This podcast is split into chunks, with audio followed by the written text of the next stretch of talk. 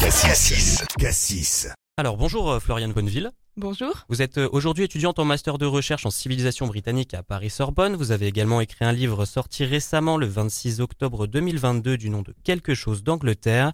Il est édité sous Nanica. Tout d'abord, est-ce que vous pouvez nous parler de ce livre?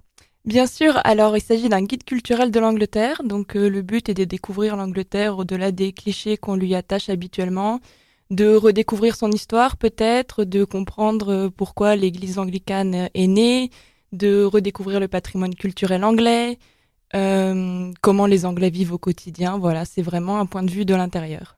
Vous venez de Côte d'Or, de Nuit Saint-Georges, si je dis pas de bêtises. De Nuit Saint-Georges. Alors, comment ça vous est venu de partir en Angleterre et de faire un livre sur l'Angleterre en sachant que vous venez de Côte d'Or et de Nuit Saint-Georges Est-ce que Alors, vous pouvez nous expliquer un peu? C'est une très bonne question. Euh, J'ai toujours été euh, très attirée par l'Angleterre depuis toute petite. Euh, c'est possible que Harry Potter ait, ait joué quelque chose. Et euh, ensuite, j'ai fait mon lycée euh, à Carnot, classe préparatoire littéraire à Carnot. Et euh, entre le lycée et la classe préparatoire, j'avais passé six mois à Londres et euh, je suis vraiment tombée amoureuse de Londres. J'ai toujours voulu retourner en Angleterre. Donc c'est ce que j'ai fait après ma classe préparatoire littéraire. D'accord, et vous êtes dit euh, directement, il faudrait que je fasse quelque chose sur l'Angleterre, c'est vraiment ma passion, j'ai envie de faire un livre. Et c'est vraiment pour ça que vous avez fait ce livre? C'est pour ça. Oui, oui. Et du coup, le, le- le but exact de, de ce recueil, vous l'avez un peu expliqué avant, est-ce que vous pouvez nous dire un tout petit peu plus clairement, c'est quoi exactement ce recueil, à quoi il va servir aux gens s'ils l'achètent? Alors, donc comme je l'ai dit, à redécouvrir l'Angleterre, et puis euh, par exemple euh, reprendre certains points historiques. Il y a des photos, des illustrations, ou même euh, tout simplement parfois passer au-delà des clichés. On dit toujours que le plat national anglais c'est le fish and chips, ce qui est en fait totalement faux.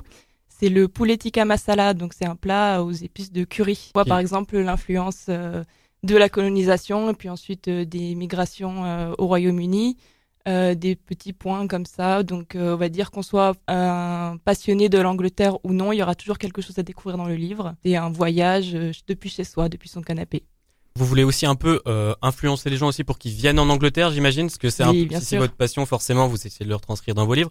Et je me posais aussi cette petite question, vous êtes sur l'Angleterre, on a aussi le Royaume-Uni, est-ce que vous avez potentiellement un nouveau projet qui pourrait se faire, un nouveau livre sur quelque chose de plus large, Alors comme ça, le Royaume-Uni? Il faudrait demander à Nanika. Il faudrait demander donc à ma maison d'édition. Euh, oui, alors moi, ce que j'ai fait, c'est l'Angleterre. C'est vrai qu'on confond souvent Grande-Bretagne, Royaume-Uni, Angleterre. Donc évidemment, il y a des rappels dans le livre. Euh, le- L'Angleterre, c'est une des nations du Royaume-Uni. Et euh, parfois, on dit que voilà, l'Écosse est sauvage, mystérieuse, très attirante. On peut dire par- aussi la même chose de la République d'Irlande. C'est vrai que le Pays de Galles est un peu oublié. Et finalement, l'Angleterre, on parle surtout de Londres et on parle très peu du reste de l'Angleterre. Ou alors, euh, quand on veut aller en Angleterre, eh ben on va à Londres, on va pas dans les autres villes, on va pas à la campagne. Et euh, je voulais vraiment faire découvrir euh, des coins peut-être moins. Vous parlez d'Angleterre, est-ce que vous parlez potentiellement un petit peu d'autres pays autour, comme l'Écosse? Oui, oui, bien sûr. Alors, euh, surtout vu les relations entre l'Écosse et l'Angleterre, euh, aussi bien historiquement que de nos jours, avec euh, l'Écosse qui voudrait prendre son indépendance. Donc, je ne pouvais pas parler de l'Angleterre sans parler de l'Écosse. Oui, il y a même une petite photo euh, très intéressante des tenues traditionnelles écossaises. D'accord. Vous, vous, par- vous avez aussi parlé, j'ai vu dans, dans, dans la description de votre Oui. livre, qu'il y a, il y a des enjeux politiques aussi dont vous parlez. Est-ce que c'est aussi lié à ce- cette problématique entre l'Écosse et l'Angleterre ou il y a aussi d'autres choses autour qui peuvent graviter? Ah, alors, il y a beaucoup de choses autour, notamment avec le Brexit, puisque l'Angleterre et l'Écosse ont voté euh, très différemment sur euh, l'appartenance à l'Union européenne. Par exemple, l'Angleterre, en grande majorité, voulait sortir de l'Union européenne. L'Écosse ne le souhaitait pas. Donc, euh, ça ravive aussi certaines animosités et puis un passé historique pas toujours facile, on va dire. Et du coup, dernière petite question, où est-ce qu'on peut retrouver votre livre exactement? Alors, dans toutes les librairies et tous les sites internet euh, habituels, donc euh, la Fnac ou même Cultura, Amazon. Euh, S'il n'est pas en rayon dans la librairie, il suffit de contacter le libraire et de demander à le commander. Il serait à quel prix environ? 15 euros. Eh ben, je vous remercie en tout cas Floriane Bonneville d'être euh, de vous être déplacé à notre radio. On rappelle que ce livre Quelque chose d'Angleterre est disponible dans toutes les librairies. Plus d'informations à retrouver sur notre podcast sur notre site cassisfm.com. Cassis. Cassis.